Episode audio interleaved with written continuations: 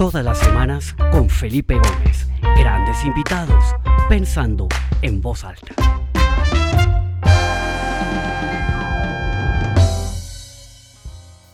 Bueno, muy buenas tardes para todos. Mi nombre es Felipe Gómez y les doy la bienvenida a esta nueva edición del programa Pensando en Voz Alta, edición número 21 de este programa. Eh, nace esto como una iniciativa un poco loca de un deseo que tenía yo hace muchos años de tener un programa de entrevistas y con la cuarentena y el confinamiento y todo esto se volvió realidad y ya llevamos 21 invitados de lujo. Eh, como les compartí la semana pasada, eh, las primeras 20 entrevistas, es decir, hasta la última, van a salir publicadas en un primer tomo de un libro que Intermedio Editores en Colombia va a publicar con las primeras 20 entrevistas y esperamos que podamos hacer un segundo libro con las segundas 20 entrevistas que comienza esta con con Rodrigo, lo cual me tiene muy contento. He estado en el proceso de revisar los textos y la verdad es que ha sido muy entretenido leer las, las entrevistas y de verdad que es una fuente de opiniones muy diversas, todas muy interesantes sobre todo lo que estamos viviendo y lo que estamos por lo que estamos pasando. Y yo creo que estamos pasando por un momento totalmente coyuntural en medio de esta pandemia porque eh, muchos países y muchos estados, acá en Estados Unidos donde yo vivo, están otra vez entrando en confinamiento. El tema está volviendo como a crecer de una manera un poco descontrolada en muchos lugares y eso pues nos obliga otra vez a mirarnos al espejo, a hacernos esas preguntas complejas y ver qué, qué nos depara el destino. Y hoy tengo un invitado fantástico, una persona maravillosa que conocí hace unos dos años en Bolivia, en un evento donde compartimos escenario eh, se llama Rodrigo Sá, él está en Chile, es un experto en innovación, en equipos, en formación de personas, en formación de líderes. Es una persona con un sentido del humor extraordinario, como ya lo van a ver, pero con una profundidad en sus conceptos y en sus ideas absolutamente contundentes. Y hoy vamos a hablar de un tema fascinante que a mí me apasiona. Cuando le pregunté a Rodrigo, bueno, ¿de qué tema hablamos? Me dijo, hablemos sobre las fortalezas de los niños y cómo podemos aprovechar esta época de cuarentena y de confinamiento para poder identificar y potenciar esas fortalezas de nuestros hijos. Creo que es un tema absolutamente fascinante, relevante, importante y creo que estamos en un momento ideal para poder hacer eso. Y si ahora vamos a entrar en nuevas épocas de cuarentena, pues yo creo que podemos hacer cosas maravillosas. Rodrigo está en Santiago de Chile, donde también llevan encerrados en una segunda cuarentena unas buenas semanas. Entonces quisiera que empecemos por ahí, Rodrigo, ¿por qué no le das un saludo a la audiencia y nos cuentas un poquito cómo ha sido esto de la segunda encerrona en, Santiago de Chile? Gracias, Felipe. No, no, puedo no empezar agradeciéndote por esa cariñosa presentación. Sabes que además el sentimiento es muy mutuo, te admiro mucho, tanto como en tu desempeño en el escenario, como en tu calidad humana. Así que para mí es un placer estar aquí compartiendo con todas y todas las personas a quien tú convocas. Bueno, aquí la realidad está bien difícil en Chile. A nivel familiar, personal, nosotros estamos desde el fin de semana, más o menos del 15 de marzo, encerrados en casa.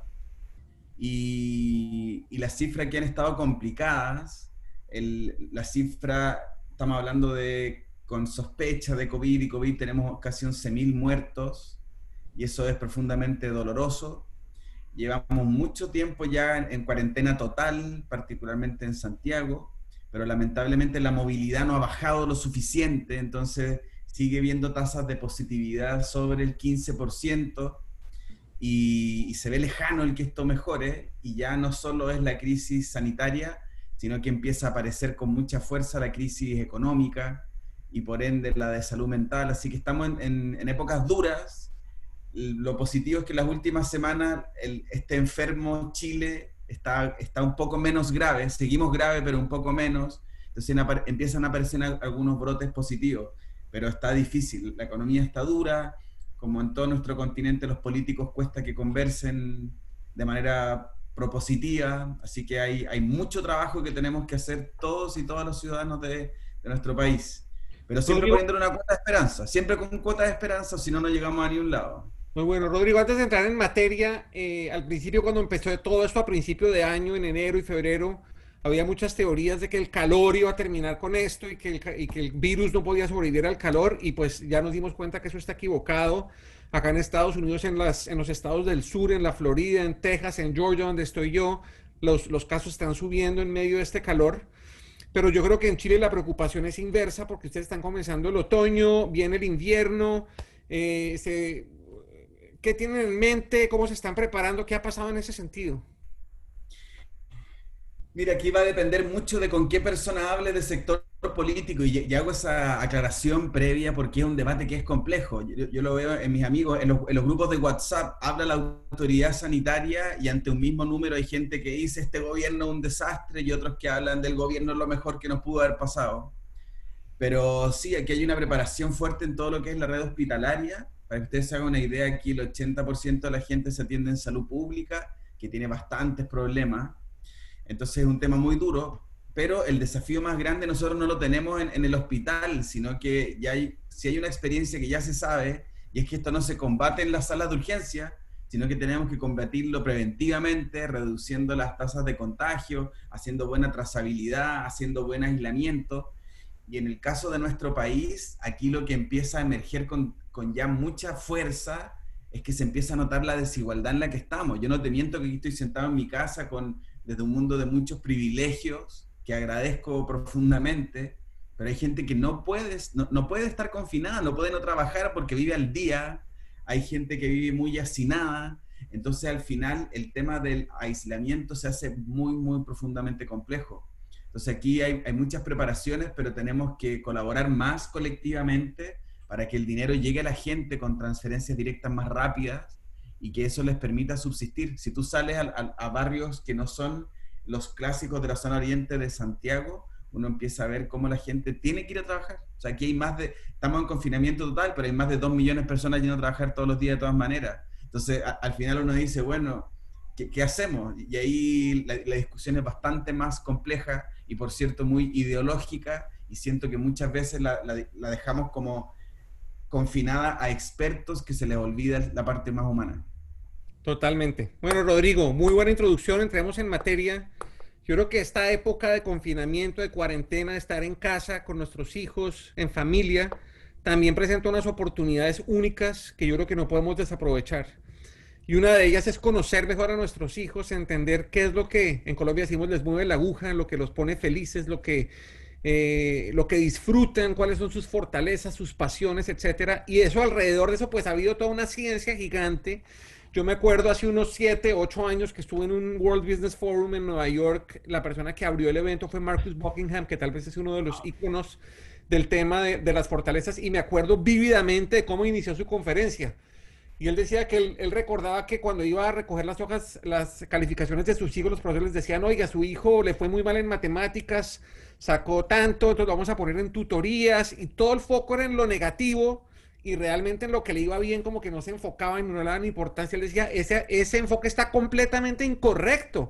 Nos tenemos que enfocar es en qué, es, qué hace muy bien mi hijo y cómo lo podemos potencializar. Entonces, empecemos por ahí. ¿Cómo se define una fortaleza? Y, y por qué no nos cuentas un poquito sobre ese programa de fortalezas en los niños que tú has venido trabajando paralelo a tu trabajo con las organizaciones, que creo que es muy interesante. Mira, guardando todas las proporciones con Marcus Buckingham, a quien lo, admiro mucho también. Recuerdo que cuando yo era niño había una marca de detergente que no sé si existía en Colombia que se llamaba Drive. Como un Ariel, un Homo, era detergente Drive, una caja amarilla. Y yo cuando iba al baño, y disculpen esta intimidad, iba al baño, recuerdo que agarraba la caja de detergente y la leía cuál locutor. Y, la leía hasta que me saliera pero perfecto y como tiene los componentes del detergente, muchas veces las palabras son difíciles. Yo trataba de pronunciar bien las S y, y probaba como distintos énfasis de, cómo se leía la ridiculez de una caja de detergente. O sea, eso es lo que quiero llevar, que trataba de decir de manera entretenida los ingredientes de la caja de detergente. ¿Por qué te cuento esto? Porque se me vino muy a la cabeza cuando veo que mi trabajo hoy es hablar y cuando tengo la suerte de recorrer Latinoamérica, tengo que aprender a no hablar tan chileno, que hablo muy bien chileno, por cierto, pero cuando uno está en países como Colombia, Perú, Panamá, tienes que empezar a pronunciar las S y no puedes hablar rápido no porque si hablo chileno no se entiende nada. Entonces tengo que andar con subtítulos por la vida. Y agradezco un montón que en algún momento eso apareció en mi vida y pude potenciar desde ahí. Mi esposa cuando tú le preguntas a mi suegra qué era lo que más le gustaba jugar, era desarmar su habitación y moverla, y la cama para un lado, la cama para otro lado, aquí, aquí, aquí, y hoy se dedica al diseño de interiores. ¿por qué muestro esto? Porque al final, las fortalezas, ¿qué son? Una forma, un patrón de pensamiento, de sentir o de hacer que te energiza naturalmente cuando lo haces. Y a mí ese titular me encanta porque hoy en cuarentena, más encima que estamos todos agotados, con sobrecarga de, tareas en general, desde lo doméstico, lo social, el trabajo laboral concreto, remunerado, el hacer lo que te gusta te, prende, te motiva, te energiza. Entonces, a lo mejor te fluye desde la música, a lo mejor te fluye desde la inteligencia social, a lo mejor es tu amor por el prójimo. Hay diferentes dimensiones de esas fortalezas. Y el punto clave aquí es que la gente promedio descansa en esas fortalezas buscando resolver todas sus brechas y la gente extraordinaria, voy a robarte la palabra, la gente virtuosa, lo que hace es que le mete un bombín a sus fortalezas hasta que se convierte en extraordinaria, excelente y explota. Entonces, la pregunta aquí es, ¿qué es ese patrón en la forma de pensar, de sentir o de hacer que tiene tu hijo o que tiene tu hija y cuál es tu rol como papá, mamá, adulto significativo para que lo disfrute y la potencie. Antes de comenzar eso, esta mañana me metí a la página de Marcus Buckingham como para repasar un poquito sus conceptos, revisar y todo. Y en un blog que él escribía, él decía, ¿qué es una fortaleza? Y él decía, una fortaleza no es algo en lo que tú eres bueno y una debilidad no es algo en lo que tú eres malo. Una fortaleza es algo en lo que, que te fortalece a ti, como decías tú, que realmente lo disfrutas, lo gozas, que cuando lo estás haciendo el tiempo se pasa rapidísimo y no te das cuenta. Eso es una fortaleza. Entonces, ahí va como una, una primera pregunta que quisiera hacerte muy específica y es, uno en esta época de cuarentena, ¿cómo puede hacer para identificar esas fortalezas de nuestros hijos? ¿Hay algún patrón, hay, hay alguna eh, metodología, alguna receta, algún, algunos consejos que tú pudieras darnos para, como papás, como abuelos, observar a los niños y de pronto como empezar a tener unas pistas de, cuáles son esas fortalezas? Mira, hay cuatro caminos generales. El primero es observar, el segundo es conversar, el tercero es admirar y el cuarto es experimentar. Esos son los cuatro pasos. El uno es el más obvio, observar. Anda a mirar a tu hijo, a tu hija y fíjate qué le gusta, qué es lo que repite, qué es lo que le encanta hacer. A mí, mi hijo de seis años, Elías, tú ya lo conociste también, él alucina con la música y aquí voy a quedar un poco de, ignorante, pero yo no sé ni de mucho rock ni de música clásica, no conozco. Y mi hijo me empezó a mostrar el glam rock y le gusta Cinderella, que yo no, no conocía esa banda, pero le gusta Cinderella, le gusta Quiet Riot y empieza a escuchar y nosotros cuando vimos que le gustaba la música le dimos libertad en Spotify. Y él anda descubriendo, descubriendo, descubriendo. Pero de repente en un libro descubrió que existía Beethoven y de Beethoven pasamos a Bach y de Bach a Mozart y de, Mozart a Verdi y es como, él ahora entiende que los compositores es como lo mejor que puede haber en la vida. Te doy un caso, me dice, mira papá, qué lindo ese atardecer. Yo creo que son los compositores. Los compositores para él son Bach, eh, Mozart y Beethoven. Esos son los compositores, cuando él dice los compositores. Yo creo que son los compositores los que están guardando el sol para que se vea así de bonito. Wow. Entonces, yo te quiero contar con eso. A mí me tocó fácil porque él me está gritando música, papá, música, música, música. Y desde la música que hicimos, un profesor, Método Suzuki, que es un tipo extraordinario que le está enseñando música. Pero desde la música le estamos enseñando un poquito de inglés, un poquito de matemáticas. Por cierto, le estamos enseñando disciplina, escuchar a los demás. Entonces, la fortaleza no es cómo hago que Elías se convierta en un músico profesional, sino cómo lo ocupo de plataforma para que les sirva para crecer en todas las dimensiones de su vida personal. Entonces, el uno, observar. Y aquí, ¿qué es lo que vimos? Había que ver que tú le pasabas un libro de rock y le gusta el rock, y el rock, y el rock, y el rock.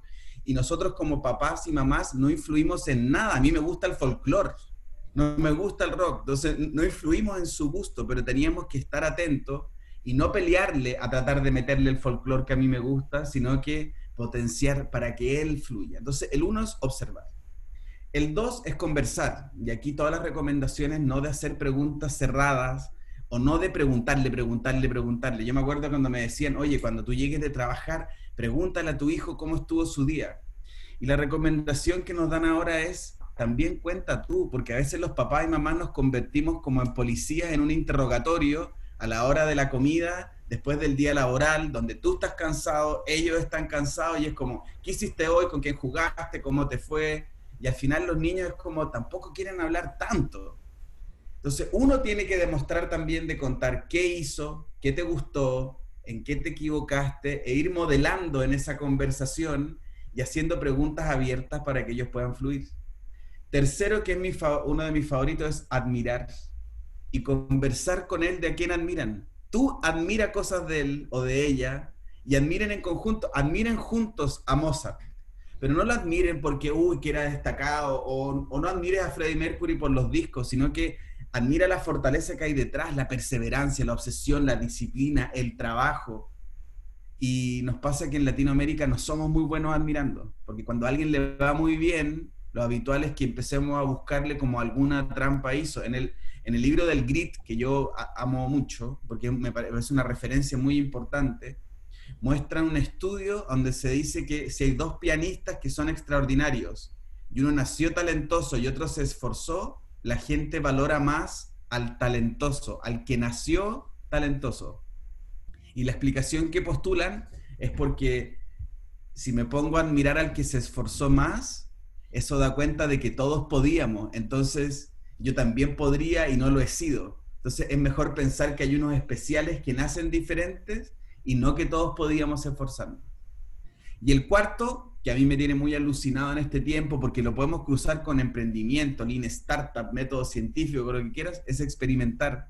Invita a tu hijo a probar, juegue en fútbol, pero también juega básquetbol y, y también conversa y también miren y busquen libros distintos. Nosotros tenemos que estar como permanentemente ampliándoles el menú. Entonces ahora que estamos encerrados en casa, tenemos la posibilidad de observar más. A lo mejor igual estás trabajando y estás muy agotado, pero en los 10 minutos que te puedes tomar un break, aunque fuiste al baño, pasa y mira qué está haciendo, mira qué juego repite, y tú ofrécele menú nuevo para que vayan jugando. Prueba con rompecabezas distintos, con películas distintos, libros distintos, sin el ánimo y este para mí, con esto cierro, Felipe, sin el ánimo de estar buscando la fortaleza, sino que disfrutando del espacio de encuentro, de, vernos, de, simplemente estar juntos. Y eso es maravilloso. Qué bonito, qué bonito y qué potente. Y, me hiciste recordar de otra historia que, yo creo que marcó mucho eh, mi vida y un poco también el, camino que, que, recorrí buscando todo este tema de los virtuosos y todo esto. Y fue un TED Talk que oí hace mucho tiempo de un tipo británico que se llama Sir Ken Robinson. Seguramente tú también viste ese ah, TED. Sí. Y acá hablamos un poco de los sesgos, ¿no? Porque hay como unos patrones y todos queremos meter a nuestros hijos entre unas cajas, ¿no? Y que sean todos, y yo creo que los sistemas educativos en cierta manera también han llevado a que nuestros hijos estén como, como muy cuadriculados en la manera como son educados, en el tipo de futuro que quieren tener, en el tipo de carreras que tienen que desarrollar, en el tipo de carreras que deben estudiar, en el tipo de trabajos que deben conseguir. Y pues el ejemplo que él pone en ese TED es una niña eh, que catalogan como una niña totalmente inquieta, indisciplinada, de hecho, hasta la llevan al doctor, la medican y todo esto. Y cuando este señor la ve, le dice, esta niña no le pasa nada, lo que pasa es que quiere ser bailarina, ya no quiere ser ni ingeniera ni nada. Y la metieron en una escuela de baile y ella encontró su fortaleza y lo que la hacía feliz. Y terminó siendo una bailarina profesional en Broadway, exitosísima, etcétera, ¿no? Yo creo que este tiempo es un tesoro para nosotros los papás para eso que tú dices, porque antes no teníamos eso, porque los niños se van para el colegio y vuelven y nosotros vamos para el trabajo y viajamos y tú estás en Panamá y en Perú y todo eso. Eso es muy enriquecedor, pero ¿cómo hacer como papás para no caer en esos sesgos, en esos patrones, en esos, en esos cuadrados que la sociedad y los sistemas educativos han ido marcando y cómo aprovechamos esta época para poder romper un poco esos esquemas, Rodrigo? Mira, es súper intensa tu pregunta. Me gusta en colombiano cuando dicen es tenaz, es tenaz. Porque, porque si yo miro como generaciones para atrás, era esperable que un papá o una mamá te dijera que tu hijo, no lo decían con estas palabras, pero querían que fuese un recurso humano productivo que pueda autosustentarse económicamente en la vida. Es decir, que sea ingeniero, abogado, médico, arquitecto. Y eso es lo que cualquier papá o mamá soñaba. Después se puso de moda el que, hijo, hija, haga lo que usted quiera, pero sea el mejor, la mejor. Y esa a mí es la que más me perturba. principalmente porque yo no entiendo qué se cree ese papá o esa mamá de ponerle esa presión a un niño de ser el mejor. Yo le pregunto a esos papás o mamás, bueno, ¿y tú en qué has sido el mejor alguna vez en tu vida? ¿Por qué vienes ahora a ponerle esa carga gigante sobre ese niño? Y luego se puso de moda el sea feliz. Pero, y aquí trato de responder un poco tu pregunta, ¿qué significa ser feliz? Personalmente creo que es una conversación que nos damos poco espacio a tener en nuestras familias. ¿Cuántas veces la misma gente que nos está escuchando ahora ha participado de la planificación estratégica de la empresa en la que trabaja? ¿Y cuántas veces se ha sentado a hacer el trabajo de planificar su familia? De decir, bueno, estos son los indicadores de felicidad, este es el plan de acción de felicidad. Entonces, básicamente, muchas veces queda más cómodo meterle a un colegio que uno sabe que funciona, que va a rendir bien académicamente, entonces queda cómodo meterle en esa, meterlo en esa cuadrícula. Es sencillo. Y yo aquí lo que no tengo, Felipe, es ningún ánimo de juez. No tengo ni un ánimo de tribunal, de maldito papá que estás cuadriculando a tu hijo. Para nada. Yo parto de la base que todo lo estamos haciendo del amor más profundo que podemos tener y le estamos entregando lo mejor que podemos, pero muchas veces eso también viene cargado con nuestras frustraciones. Ejemplo clásico es el que nunca aprendió a hablar inglés, que quiere que su hijo esté en el colegio más bilingüe o trilingüe posible, porque quiere lidiar con su frustración de no aprender inglés. O el que no pudo ser bailarín y quiere que el hijo sea bailarín. Y nos perdemos de vista. Yo esto, te voy a comentar algo de mi terapia personal, no tiene que ver de libros que haya visitado, sino cuando vemos lo importante de la singularidad y cómo el ser singular es lo más importante para poder ser plurales para poder ser diversos. Pero si no valoramos el que cada uno tiene su vida y el que cada uno viene para progresar y servir, estamos mal. Ahora, yo creo, Felipe, que la parte más difícil es que esto está muy mezclado con el modelo económico imperante. Y aquí, de nuevo, sin ánimo de ser de derecha, de izquierda, o capitalista o comunista, que es una discusión que no me interesa para esta parte, sí hay que decir que en países como los nuestros, me refiero a Colombia y Chile, no nos podemos suena difícil que nuestro hijo pueda vivir de bailarín. Y vamos a entender que la vida le va a ser más fácil si estudia administración de empresas, porque va a poder encontrar cualquier trabajo más, o menos promedio y, y vivir decentemente. En cambio, si es bailarín, va a tener que ser muy destacado para poder vivir bien. Entonces aquí hay un tema también de evolución y madurez como sociedad. Porque por algo en los países desarrollados el bailarín puede ser bailarín, el técnico puede ser técnico y el gerente puede ser gerente.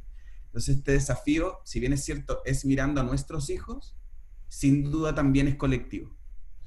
Rodrigo, me llamó mucho la atención ese, ese hincapié que hiciste en el concepto de felicidad, ¿no? Y yo creo que al final una fortaleza, como la describe Marcus Buckingham y tú también nos la describiste, es eso, es, es que uno al final se sienta pleno, feliz haciendo lo que hace y cuando uno está feliz haciendo lo que hace, pues se vuelve mejor, más virtuoso, es, es, es un círculo virtuoso, ¿no? Y la felicidad pues también ha sido un tema que en los últimos, no sé, 10 años ha adquirido una importancia súper relevante. Eh, todo el trabajo de Martin Seligman con la psicología positiva y luego lo que hizo Tal Ben Shahar con su curso de felicidad, que es el curso que más gente se ha inscrito en la historia de la universidad de Harvard inicialmente, pero luego creo que él se fue a la universidad de no recuerdo dónde, pero eh, con Tal Ben Shahar también compartimos escenario hace, hace un tiempo porque no hablamos un poquito de eso, de cómo las, el identificar las fortalezas y potenciar esas fortalezas puede ayudar en ese camino de la felicidad de nuestros hijos. Y pues nada hace más feliz a un padre que ver feliz a su hijo. Entonces, buscarle o, contribuir en, en, encontrar el camino de la felicidad del hijo revierte en la felicidad de los padres. porque no reflexionamos un poquito sobre ese, ese concepto? Me encanta y me encantan las referencias que me das déjame partir con Tal Ben Shahar, que hay una frase, de hecho en mi LinkedIn, como cuando me pidieron escribir una bio y me dijeron, te sugiero que pongas una frase de alguien, lo cité a él, cuando él dice que lo más importante es darse permiso para ser humano. Esa frase a mí me voló la cabeza. E, esa frase a mí me, me, me, hizo como, aquí hay, aquí hay un, un, modelo que hemos construido, que yo valido, que legitimo, en el que he participado en el que efectivamente nos convertimos en recurso humano y nos olvidamos de los otros roles. Eso a mí me tiene desesperado. Un, problema que, que, yo tengo personal aquí, aquí para que me ayuden en la terapia grupal todos quienes están conectados, es que yo no quiero volver a mi vida anterior. O sea, el lujo de, almorzar todos los días con mis hijos es maravilloso. Y tú lo decías bien antes, cuando nos encontramos, hablábamos antes de partir, nos encontramos en, Miami, no, ni siquiera nos vimos, pero estuvimos en el mismo evento en Miami. Claro, uno viaja toda la noche, amanece allá, hace la conferencia, entonces al final, mi señora me lo, me lo repite muchas veces, tú antes dabas una conferencia, terminabas la conferencia y nos contabas por teléfono cómo te fue. Oye, disculpen que aquí llegó uno de, uno de, los, de, los, de los hijos. Hola, ¿cómo te llamas? Rafa. Rafa. Rafa. Hola, Rafa. Estamos hablando de ustedes precisamente. ¿Te puedes tirar un besito, Felipe? Chao, Rafa. Qué rico verte. Ya, vaya para abajo. Después voy yo, ¿ya? Ya, yo lo voy a hacer después, ¿ya? Oh, lo, lo, más chistoso fue un día, en esta, en esta pandemia, además, le sacamos los pañales al Rafita.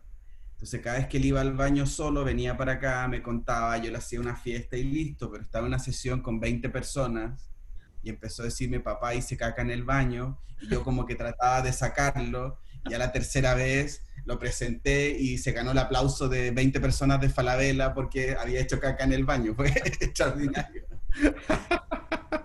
Genial.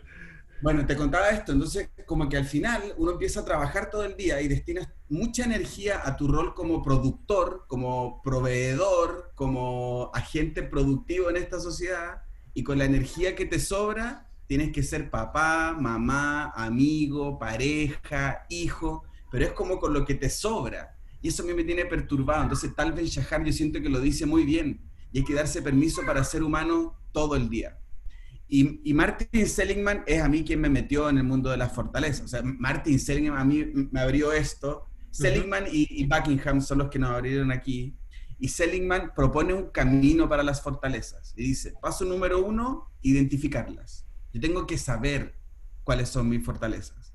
Y ahí partimos pésimo. Hay un estudio de la Universidad de Sydney en Australia que muestra que más o menos un tercio de las personas conoce sus fortalezas y las usa conscientemente. Entonces ahí partimos pésimo conocerlas.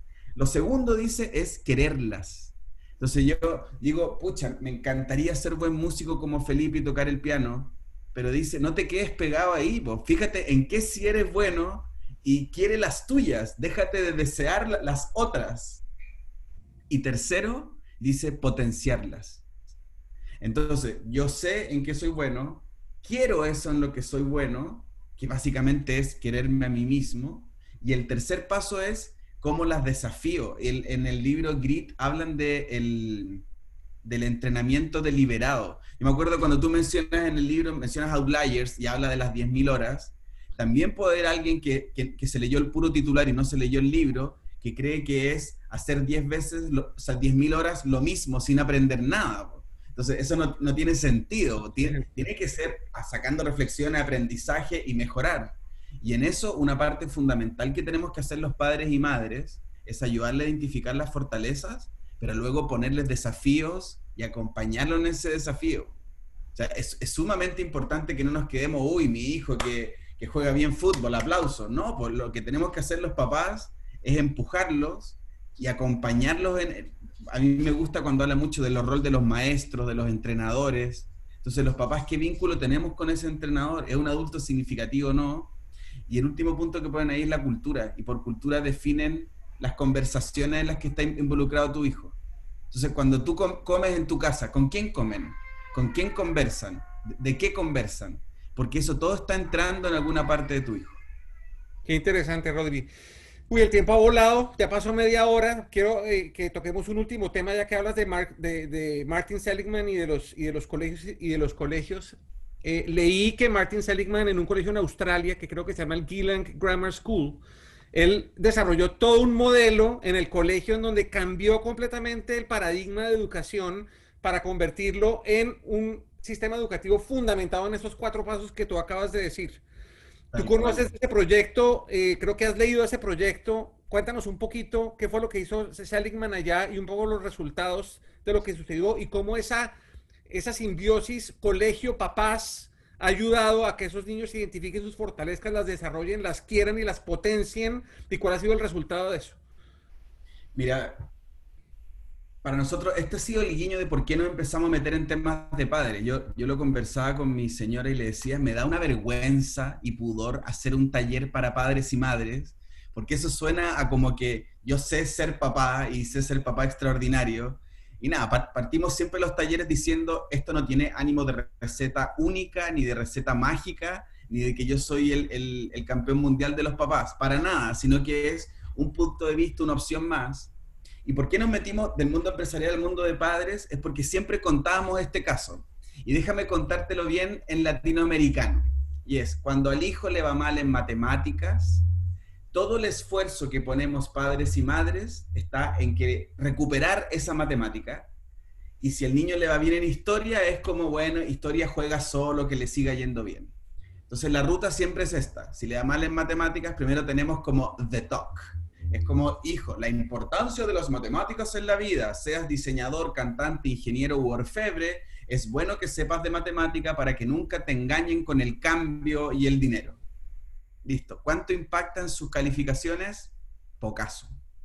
Segundo, me pongo yo a estudiar matemáticas con mis hijos. Entonces ya vengo cansado del día laboral, tengo menos energía, igual menos paciencia. Este niñito no entiende numerador y denominador, me pongo a estudiar, me empiezo a molestar, a molestar, le digo, estos son los genes de la familia de tu mamá. Ya cuando le voy a pegar, aparece mi esposa y mi esposa me dice, oye, ¿qué onda? Crisis matrimonial. Entonces, ¿qué hacemos los matrimonios? Outsourcing. Y ahí contratamos a un tutor o profesor particular de matemáticas para que le enseñe a nuestro hijo. ¿Qué es lo que muestra este experimento? Básicamente en que si nos concentramos ahora en historia, y yo como papá o mamá le digo, oye, qué bueno que te guste historia, mira, es súper importante saber de historia para no repetir los errores del pasado, porque cuando uno estudia más encima historia universal y no solo historia occidental, es más fácil empatizar, comprender de dónde vienen los otros y empiezas a enganchar en esa conversación. Luego decido estudiar historia con mi hijo, que va a ser difícil, porque imagínate un hijo que le gusta historia y que tiene Google, se convirtió en un cañón de historia y es imposible que yo le pille el ritmo porque va a aprender, aprender, aprender, aprender. Entonces voy a necesitar ponerle un tutor de historia. Y cuando le pusiste tutor de historia, el niño empieza a estudiar más historia, ese niño sube sus notas en matemáticas. Y ahí la gente nos mira con, ¿se equivocó Rodrigo? ¿Qué onda Felipe, el invitado que trajiste, que se, se equivoca en los cuentos que cuenta? Y no, es real. Y básicamente por tres razones que resumen este experimento de Seligman. Primero, cuando tú le refuerzas sus fortalezas, esto que esta, esta plataforma, generamos autoestima positiva. Y eso es extraordinario. Y ahora lo llevo al mundo corporativo un segundo. Y es como tú dices, oye, queremos un taller de team building o en esta empresa se colabora poco. Tú empiezas a hacer así y rápidamente encuentras que esas personas tienen autoestima muy baja. Entonces, como su autoestima es negativa, no quieren dar el dato, no quieren colaborar, porque tienen, sienten ese, en esa mínima cuota de poder su espacio de seguridad. Entonces, el darle duro una historia, le sacaste el sombrero que decía el burro de las matemáticas, se lo sacaste y ahora le pusiste un sombrero que dice el crack de historia. Es extraordinario, es extraordinario. Si ahora, si me preguntas a mi juicio, una de las principales tareas que tenemos como padres o madres es confiar en nuestros hijos. Yo amo a María Montessori y María Montessori, que estudió ingeniería, que fue la primera médica mujer de Italia, habla que lo que más tenemos que enseñarles a nuestros hijos es hacer las cosas por ellos mismos. O sea, es enseñarles autonomía, independencia, libertad, a que confíen en sí mismos. Y, una frase que ocupan mucho es que un niño que tiene autoconfianza, un niño que confía en sí mismo, antes tuvo un padre, una madre, unos abuelos que confiaron en él. Y es maravilloso. Bueno, entonces te decía que eso es lo primero. Lo segundo que ocurre es que cuando le pusiste el tutor de historia, lo que ocurre es que le enseñó técnicas de estudio. No le enseña tanto historia, le enseña a estudiar. ¿Y qué hace el niño con ese toolkit? ¿Qué hace ese niño con esa herramienta? Ahora se las lleva a la clase de matemática y le queda más fácil aprender matemáticas. Y el tercero, que es la más alucinante, es que el niño cuando va a clases de historia ve la Matrix, ¿sí me entienden? ¿no? Así como que está en la clase y ve las líneas de tiempo y todo le calza, y Alejandro Magno, Carlo Magno, Revolución Francesa, como que todo le hace sentido. ¿Y saben de qué tiene ganas ese niño ahora? De ir a la clase de matemáticas y que también todo le haga sentido. ¿Qué hacemos los padres y madres promedio? Le ofrecemos viajes, le ofrecemos consola, videojuegos, comida, paseo con los amigos, le estamos ofreciendo premios externos, tratamos de motivarlos extrínsecamente. En cambio, cuando activamos sus fortalezas, hacemos que él se motive de adentro hacia afuera. Y la competencia ya no, es por el regalo más caro, sino que es por la energía propia. Y eso sí que es alucinante. ¡Ah! ¡Qué cosa tan apasionante, Rodrigo! Qué tristeza que se nos acaba el tiempo, pero Rodrigo, quiero que compartas con la, con la audiencia, tú tienes un proyecto alrededor de todo esto, las fortalezas de los hijos, con su página web, con unos videos, unos cursos, un material. Cuéntanos un poquito de eso porque estoy seguro, yo voy a estar interesado, seguro que con mi esposa que está escuchando este programa nos vamos a meter a verlo, pero cuéntanos un poquito de qué se trata, cómo funciona, porque creo que has activado y prendido una cantidad de neuronas y de interés en nosotros. Qué rico, mira, estamos, tenemos un proyecto nuevo que se llama Honra tu Don. Esto lo estamos desarrollando muy, muy pandemia, porque es con una amiga muy querida que vive en el Uruguay, se llama Alejandra Pradere, que ella, tuve la suerte de conocerla por ahí en el 2013 porque tiene un evento que se llama Marketers. ¿Tú has ido a Marketers, Felipe, en no. video? Bueno, te voy a recomendar para que te lleven a Marketers. Es un eventazo. Una de las cosas más bonitas de ese evento es que el fin de semana, esto jueves y viernes, y el viernes todos los speakers con pareja nos fuimos a Punta del Este y a disfrutar y a conversar y no sé. Bueno, y la Ale desde pequeña tiene esto en su cabeza del honra tu don, honra tu don, que incluso para los que son católicos es como la parábola de los talentos, está todo metido como en, en la misma zona. Y entendemos que el honrar tu don es potenciarlo y ponerlo al servicio de los demás. Y dijimos, hicimos un taller de fortaleza pensando en el mundo corporativo, pero caímos en esto de padre y madre y dijimos, bueno, ¿y qué tal si compartimos esto que sabemos y lo llevamos a padre y madre y hablamos de growth mindset, hablamos de grit, hablamos de técnicas para comprender, para identificar fortalezas, hablamos de técnicas para potenciar la fortaleza. Y desde Honra tu Don armamos este paraguas, que ahora vamos a tener dos charlas que son gratuitas, así que felices que se conecten con nosotros el 23 y 25 de julio y luego, en, agosto, vamos a tener el primer taller, que van a ser dos sesiones de dos horas, en donde a mí lo que más me ha gustado es pensar que te vas a sentar dos horas a pensar en tus hijos desde otro punto de vista. El sábado tuvimos una... puede ver dónde, Rodri? Honratudon.com.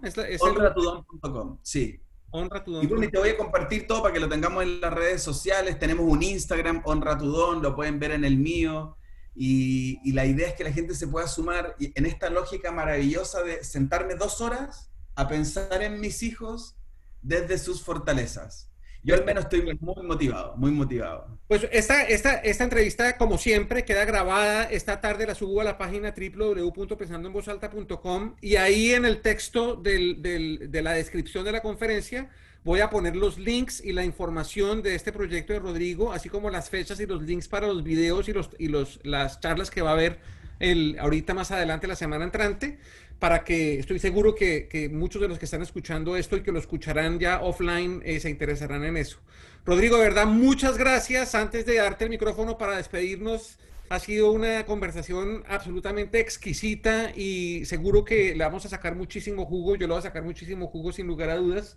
Y antes de despedirme, como siempre, quiero anunciar mi invitado a la semana entrante. Tengo un invitado súper interesante, de verdad. Eh, quiero invitarlos a que se inscriban desde ya. Ahí estoy poniendo en el chat el link para que se inscriban.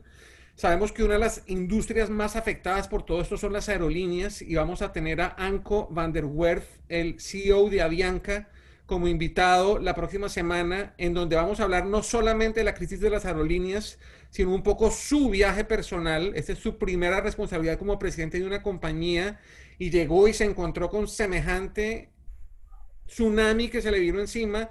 Él va a compartir con nosotros un poco cómo ha sido su experiencia como ser humano, como líder enfrentado ante tanta adversidad, cómo ha manejado todo esto y cómo ve no solamente el futuro de la aerolínea, sino la evolución de los líderes empresariales. Creo que va a ser una conversación fantástica. Los invito a que todos se conecten. Ahí está el link. Eh, y Rodrigo, te cedo el micrófono para que te despidas y si quieres dar un par de ideas eh, para cerrar esta, esta apasionante conversación, el micrófono es todo tuyo. Mira, yo lo, primero que quiero es agradecerte a ti por este espacio. Siempre es, muy alegre conversar contigo. y quisiera compartirles dos cosas. Una es que una vez nos encontramos con Felipe en Panamá y él tuvo la delicadeza de esperarme, de invitarme al VIP de Copa y de conversar conmigo, no sé, fueron 15 minutos probablemente, donde solo me compartió las buenas prácticas de la experiencia que estaba teniendo como speaker en Estados Unidos. Y lo quiero poner aquí en la mesa porque públicamente te quiero agradecer ese detallazo donde probablemente era mucho más fácil a las 6 de la mañana estar tomándose un café o, literalmente durmiendo, pero conociéndonos poco tuviste ese inmenso detalle.